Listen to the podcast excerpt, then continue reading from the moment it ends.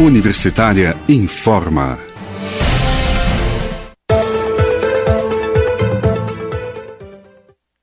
Olá, bom dia. Na Universitária agora são 11 horas. Eu sou Ana Flávia Pereira e estamos de volta aqui na rádio da Universidade Federal de Goiás com os boletins informativos desta quinta-feira, 18 de março de 2021. Nossa programação você pode acompanhar nos 870m, pelo site radio.fg.br e pelo aplicativo MinUFG. Os boletins informativos da Rádio Universitária você encontra disponível também em formato de podcast nas principais plataformas digitais.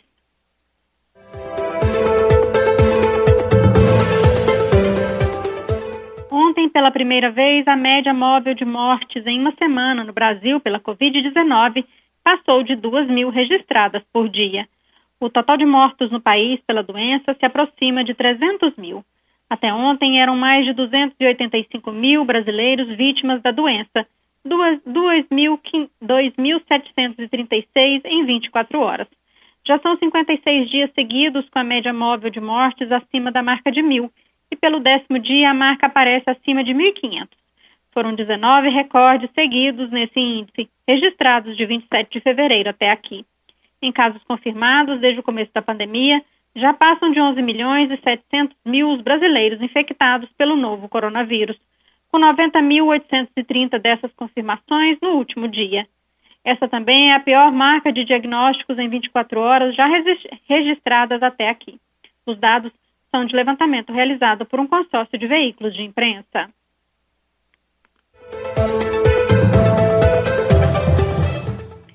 O recadastramento anual de aposentados, pensionistas e anistiados políticos civis foi adiado e a prova de vida está suspensa até o dia 31 de maio. A instrução normativa já foi publicada pelo Ministério da Economia no Diário Oficial da União. Segundo a medida, após essa data, o beneficiário deverá fazer a comprovação de, vi... a comprovação de que está vivo para a continuidade do pagamento de proventos e pensões e recebimento de eventuais retroativos. Até lá, estarão suspensas as visitas técnicas mas a decisão não se aplica ao recadastramento de beneficiários com pagamento suspenso na data de publicação da instrução.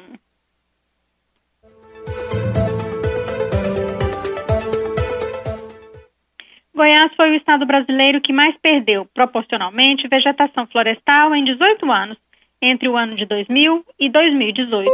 Os dados são de um estudo conduzido pelo Instituto Brasileiro de Geografia e Estatística, IBGE, e mostram Goiás com redução de 29% em sua vegetação florestal, o equivalente a uma área de 8.785 quilômetros quadrados.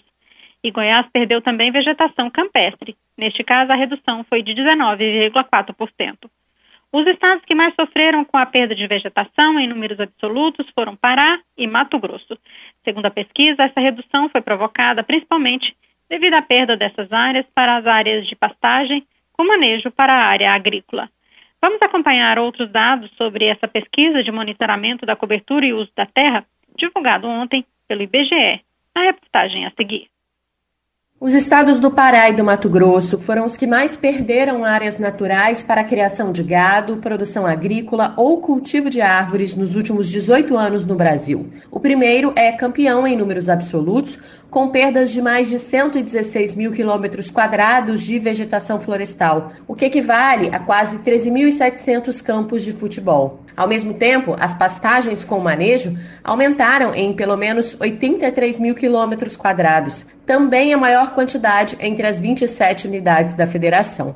Já Mato Grosso, no Centro-Oeste, encabeça a lista proporcional por ter perdido cerca de 17% de sua vegetação florestal e 9,72% da flora campestre, enquanto as áreas agrícolas cresceram em 50 mil quilômetros quadrados e os pastos aumentaram em cerca de 45 mil. Em números absolutos, o estado também é o recordista na expansão de campos agrícolas e o segundo que mais ganhou áreas para a criação de animais, atrás apenas do Pará.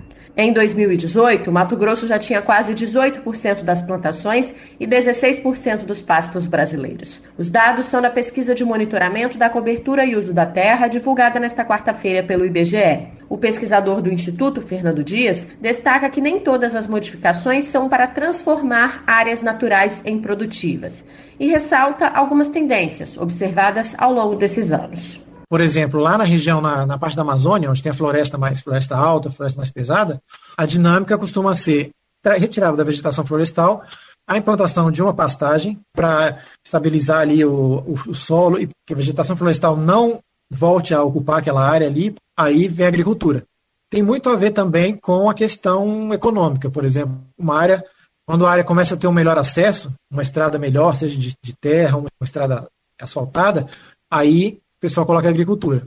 Já nas outras regiões, no Cerrado, Pampa, lá na Caatinga, já pode ser direto da vegetação nativa já para a área agrícola. Não tem muito essa característica de deixar um tempo de pasto e depois agricultura. Segundo o IBGE, todos os estados brasileiros registraram perdas na vegetação florestal entre 2000 e 2018. E o único que terminou esse período com saldo positivo em flora campestre foi o Amazonas, com um ganho de 34 quilômetros quadrados. A maior unidade da federação do país também encabeça a lista de preservação, com 91,71% do seu território composto por florestas, apesar da diminuição superior a 19 mil quilômetros quadrados em 18 anos. Completam o pódio outros dois estados da região amazônica. O Acre, quase 87%, e o Amapá, com 79% da sua área, em 2018, coberta por vegetação florestal.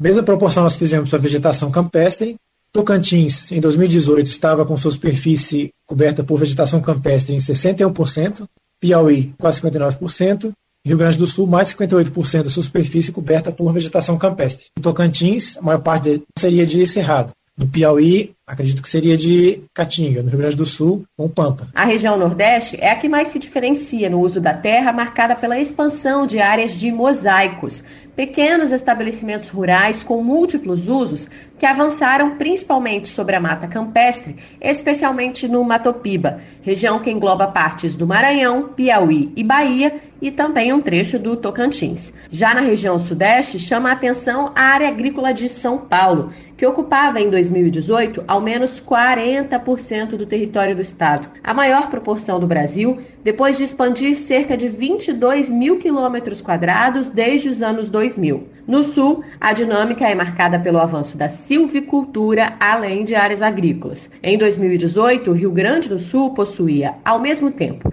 a terceira maior área agrícola do país e o terceiro maior incremento nacional absoluto de áreas para o cultivo de árvores. Da Rádio Nacional no Rio de Janeiro, Tâmara Freire. Os projetos Alftown e Aprender a Pensar, realizados em parceria entre a Secretaria de Educação de Goiânia e a Pontifícia Universidade Católica de Goiás, a PUC Goiás, estão com inscrições abertas para voluntários que queiram participar das ações e também estudantes da rede municipal de ensino ou não que queiram integrar os projetos. O projeto Alfadal tem como objetivo auxiliar no processo de alfabetização e letramento de crianças a partir de 6 anos de idade, jovens e adultos com síndrome de Down utilizando o computador como ferramenta educacional. O projeto também trabalha o desenvolvimento de habilidades sociais do público-alvo. Enquanto durar a pandemia da Covid-19, os atendimentos serão realizados por meio de atividades remotas, com a formação dos voluntários, envio, acompanhamento e avaliação de atividades dos educandos, organização e realização de lives e contato online com pais e alunos. Os interessados no projeto Alpha Down devem entrar em contato pelo telefone Anote aí. 62, né, o código aqui de Goiás, mais os números 3309 6155. 3309 6155. Já no projeto Aprender a Pensar, o atendimento é direcionado a crianças, adolescentes e familiares com dificuldades no desenvolvimento e interação social. Podem se inscrever alunos de escolas públicas e privadas com idade entre 7 e 17 anos. O objetivo é estimular a autonomia dos educandos assistidos buscando a ampliação de capacidades e competências de pensamento e criatividade por meio da construção de valores indispensáveis à natureza humana, como empatia, respeito, solidariedade, justiça, tolerância e responsabilidade. Os encontros do Aprender a Pensar também são realizados virtualmente às terças-feiras, divididos em grupos de até seis participantes, sempre das duas e meia às quatro da tarde, pela plataforma Teams. Inscrições ou mais informações podem ser obtidas por telefone. Anote os números aí. É o 62, né? Nosso código aqui, mais os números 3309 6154, 3309 6154 e também telefone celular 98181 5551 ou ainda 98204 4577.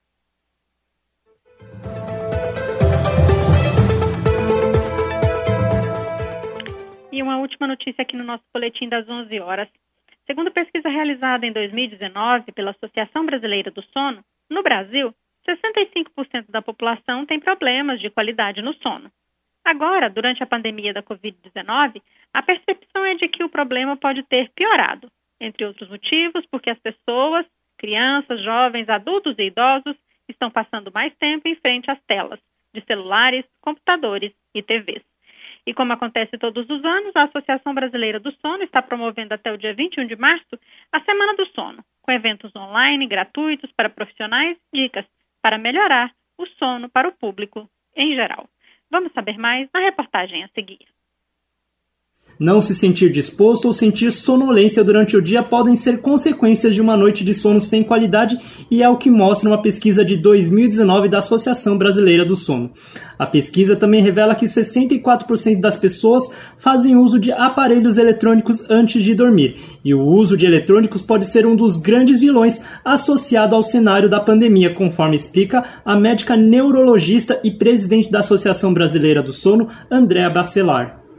A rotina, os ritmos também estão muito comprometidos, né? As pessoas não estão é, se expondo à claridade, se expondo à luz solar é, e estão muito tempo nas telas de computadores e de, de, de celulares no período da noite.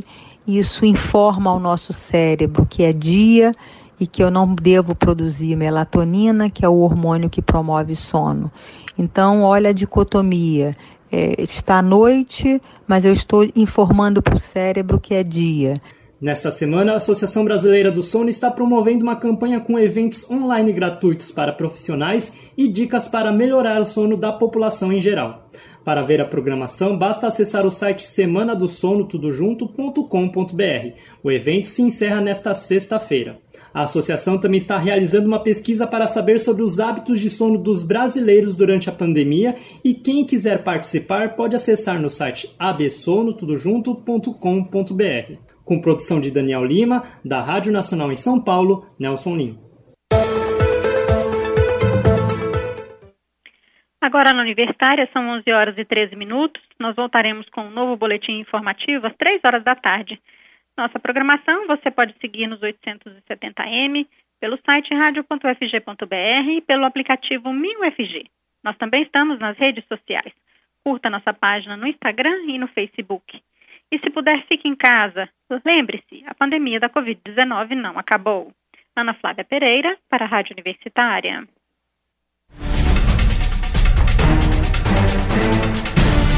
Universitária informa.